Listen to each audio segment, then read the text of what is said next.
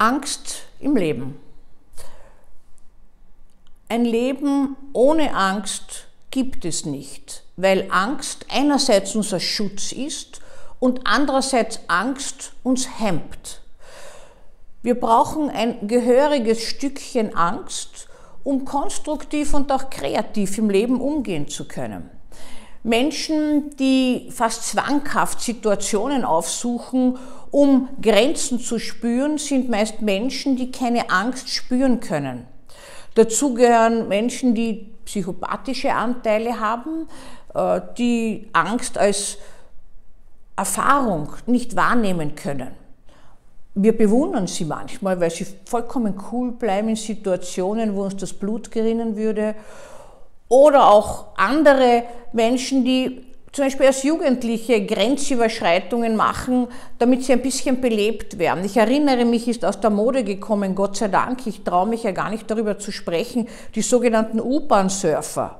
Wie Sie ja schon wissen, bin ich langjährig, viele Jahre, viele Jahrzehnte Konsiliarpsychiaterin in Traumazentren der AUVA in Wien und bin immer wieder konfrontiert gewesen, jetzt schon länger nicht, mit jungen Leuten, die irgendein Abenteuer suchen, einen Stimulus. Vielleicht fürchten sie sich doch und vielleicht können sie irgendwas erleben und die früher, als die U-Bahn-Fenster noch zu öffnen waren, sich hinausgebeugt haben und bei nächst, beim nächsten Hindernis oder beim nächsten Tunnel rechtzeitig zum Entsetzen vor den Augen aller anderen Fahrgäste wieder hineingeturnt sind.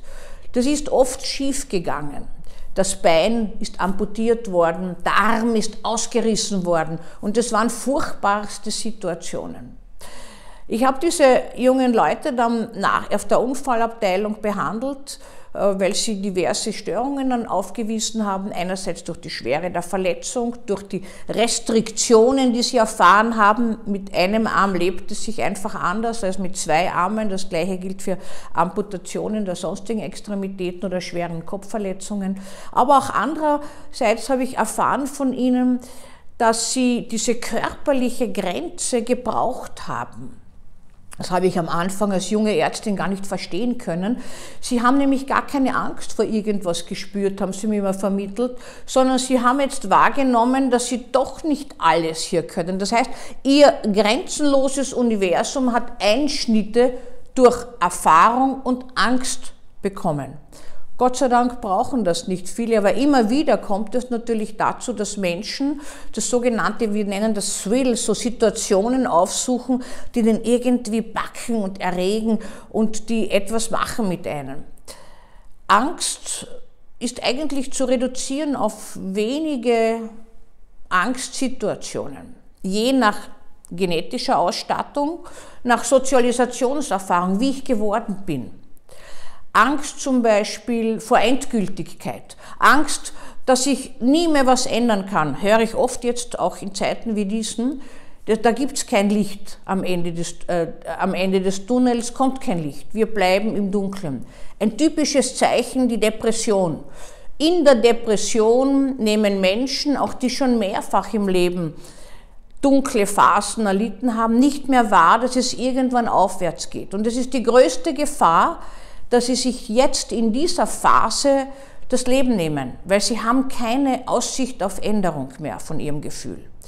Dann die Angst, dass man gewissermaßen ständig, dass man nie mehr zur Ruhe kommt und nie mehr einen festen Boden findet, ist die nächste Angst. Ist Angst vor Selbstverströmung oder Selbsthingabe.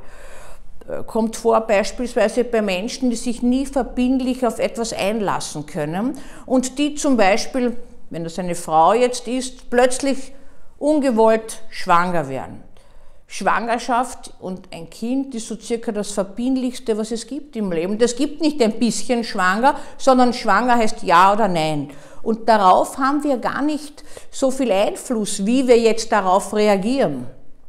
Man kann das gut lernen und die Hormone, muss man sagen, äh, die Natur rüstet Frauen gut aus. Aber Angst ist auch hier oft federführend und wir wissen, dass zum Beispiel äh, Schwangerschaft, aber auch freudige Erlebnisse wie Eheschließungen Krisen auslösen können, weil wir allmählich erst uns adaptieren müssen. Und manche dieser Frauen sagen dann, wenn sie zu mir kommen, Ich werde nie mehr Zeit für mich haben. Äh, ich habe mich aufgegeben. Ich muss mich jetzt aufgeben. Ich muss mein Studium abbrechen, das abbrechen, das abbrechen. Wenn ich Sie beruhige und sage, wofür? Sie können das, warten Sie ab, das regelt sich. Das können Sie, das können Sie dann, wenn es soweit ist, gut für sich entscheiden. Dann sind die immer ganz erstaunt. Auch, dass man zum Beispiel bei sowas Freudigen Angst empfindet. Man hat so die Vorstellung, heute schon weniger, aber früher mehr, eine Mutter, die erfährt, also eine Frau, die erfährt, dass sie Mutter ist, lächelt glücklich, schaut sich nach dem nächsten Strickzeug um und in, in einer freudiger Erwartung auf ihr Kind erlebt sie jetzt die Schwangerschaft und alles. Eine völlige Illusion gibt einige wenige. Ich muss sagen, ich gehöre dazu. Ich liebe Schwangerschaft. Wenn es nach mir gegangen wäre, wäre ich mein ganzes Leben schwanger gewesen, äh, weil das ein so herrlicher Zustand ist. Aber nicht für jede Frau natürlich ist das ein herrlicher Zustand. Und manche wächst erst in die Schwangerschaft hinein und alles, was davor ist, macht Angst. Und dann kommt die Angst vor der Geburt. Und wir wissen ja auch, dass Angst vor der Geburt ein Stückchen auch heißt, Angst loszulassen. Und je mehr man zusammenhält und zurückhält, umso schwieriger wird das Ganze. Und erst in der Grenzüberschreitung der Geburtssituation, Frauen beschreiben das auch so, ich habe gedacht, ich komme nicht durch mehr, es ist mir auch gleich gewesen, ich gebe mich auf, dann ist das Kind da. Also diese Angst treibt uns voran und diese Angst treibt uns zurück.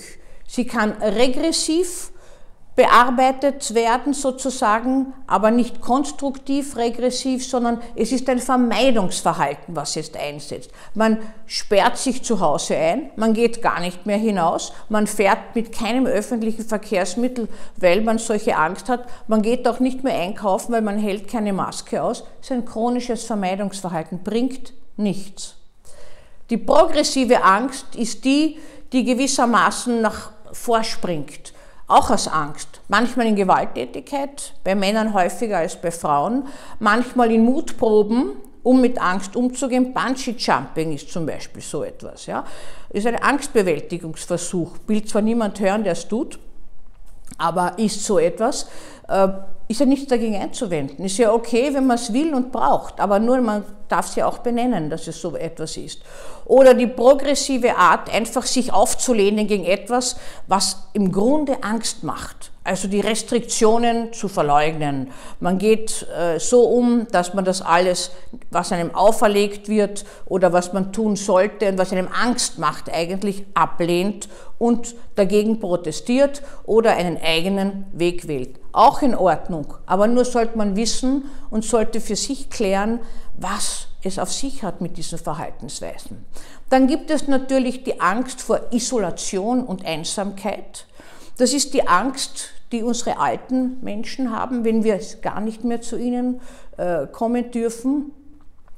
Und manche sagen sogar, und das ist gerade bei den Alterspsychosen der Fall, es ist so still um mich, ich halte es gar nicht aus. Wissen Sie, als ich die Stimmen gehört habe, die mich zwar geschimpft haben oder die mein Verhalten kommentiert haben, wenn es eine alterspsychotische Patientin zum Beispiel ist, ist es mir noch besser gegangen. Ich habe mich nicht allein gefühlt. Das kennen wir, dass gewissermaßen in Situationen, die besonders von Einsamkeit und Angst bedroht sind, das Hören von Stimmen zwar oft ängstigt und weiter bedroht, aber manchmal auch mildert.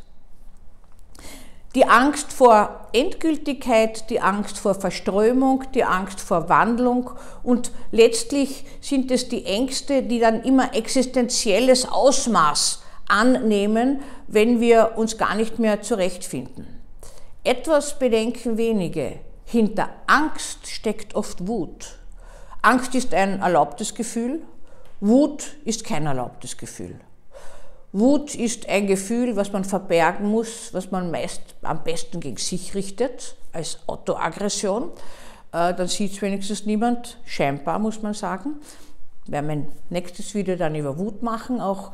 Aber das ist so etwas, was, äh, was eng verbunden ist. Die Angststörungen haben oft Spannungen und wenn ich versuche zu vermitteln, dass da eigentlich Wut dahinter steckt, dann sind manche Patienten ganz empört, wie ich sie missverstehe und äh, dass sie nie wütend im Leben noch waren, weil sie es wahrscheinlich nicht sein dürfen, sage ich jetzt.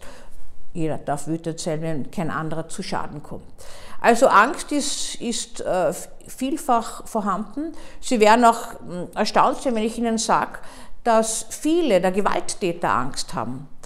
Und äh, auch äh, der Wohnungseinbrüchler, die dann schwere Verletzungen zeitigen, wenn sie jemanden antreffen, das sind Angstaktionen. Angstaktionen sind kurzschlüssige Aktionen und es sind auch Aktionen, die gewissermaßen wutgetriggert sein könnten. Beispielsweise habe ich vor Jahren ein junges Mädchen äh, begutachtet im Gefängnis, die hat einen Mann krankenhausreif getreten mit ihren großen Nagelschuhen. Und ich habe mich gefragt und war sehr erstaunt, äh, wie die wohl ausschauen wird. Sie war im Akt nicht abgebildet. Als ich äh, ihr Halbgesperre, wie die Untersuchungszone im Gefängnis heißt, begegnet bin, habe ich zuerst gedacht, die falsche Person ist mir vorgeführt worden. Ein schmächtiges, hübsches, blasses Mädchen, was nur etwas gemacht hat, was mich erstaunt hat. Sie hat mir nie in die Augen geschaut. Sie war irgendwie fast ein bisschen nicht nur gehemmt, sondern verstockt fast. Sie war so grantig gereizt, äh, hat eigentlich mit meinen Fragen nichts anfangen können, hat gemeint, äh, was ich eigentlich will von ihr und ob ich sie jetzt umerziehen will oder weiß ich was, hat mich gar nicht wahrgenommen und hat auch gar nicht wahrgenommen, dass es wichtig wäre, über das, was passiert ist und was ihr vorgeworfen als schwere Körperverletzung wird, zu sprechen. Und allmählich ist herausgekommen, dass ein Gemisch aus Angst und Wut, aus Provokanz und aus versuchter Grenzüberschreitung zu dieser schweren Körperverletzung des Opfers geführt hat. Sie selbst hat das natürlich auch erlitten. Natürlich sage ich, weil wir das oft sehen, dass Menschen, die schwere Gewalt anwenden, auch selbst solche erlitten haben, was nicht legitimiert dazu. Es gibt auch genügend Menschen, die schwere Gewalt erlitten haben, lebensbegleitend Angst aufweisen oder Angststörungen und nicht gewalttätig werden. Also man kann nicht aus der Vorgeschichte gleich auf die Persönlichkeit schließen. Nach einer gewissen Zeit ist dieses Mädchen etwas äh, mit mir vertrauter geworden und hat mir auch erzählt, dass sie Alkohol trinkt, um ihre Angst äh, einfach tot zu saufen. Sie hat Sorgen und hat Angst. Wer Sorgen hat, hat auch Likör, hat schon Wilhelm Busch in der frommen Helene geschrieben. Ja? Also Alkohol ist oft eine falsch verstandene Selbstmedikation, würde ich sagen. Unter Anführungszeichen ist leider keine Selbstmedikation, die aber vorbestehende Ängste und Wutimpulse lostritt und Menschen in Situationen bringt, die ohne Alkohol Einfluss nicht passieren würden. Denn im Alkoholrausch, und das war auch bei ihr so, wird eine vorgegebene Gestimmtheit ausgelebt. Da kann es plötzlich dann die Wut auf eine bestimmte Person, äh, kann äh, sich entladen äh, an einem Zufallsopfer, an einem Würstelstand, wo das auch so passiert ist, wo man halt auf jemanden tritt, der einfach blöd schaut, wie sie mir angegeben hat. Ja? Und dem man dann eine in die Fresse polieren muss. Diese Formulierungen sind schon einmal so salopp, äh, gewalttätig äh, gewählt, um einmal ein bisschen das eigene schwache Selbst aufzurichten. Nicht? Da ist sie plötzlich dann ein bisschen stärker geworden, aber ansonsten war das ein schmächtiges Mädchen. Äh, mein Impuls wäre gewesen, sie einfach als Mutter ein bisschen zu halten. Ist nicht meine Aufgabe als Gutachterin, aber das hatte wohl gefehlt. Nicht das Einzige und auch nicht primär, dass sie das deswegen an diese Gewalttat verübt hat. Aber das Nest, aus dem sie gestammt hat, war auch voller Gewalt. Also wir sehen später, dass Gewalt und Angst, Wut und Angst, Kränkung, Hass und so weiter immer wieder dazu führen, dass wir in Angstsituationen kommen, scheinbar getriggert durch Zufälligkeiten, weil unser Gehirn bekommt kein Update. Oftmals sind das Auslöser, die weit zurückliegen und losgetreten werden, scheinbar zufällig. Ich höre fast jeden Tag in der Praxis. Es gibt überhaupt keinen Grund, dass ich Angst habe. Ich weiß nicht, warum ich eine Angststörung habe. Es gibt immer einen Grund warum Angst auftritt und wir sollten sie konstruktiv und kreativ nützen können. Dann wird sie unsere Möglichkeiten beflügeln.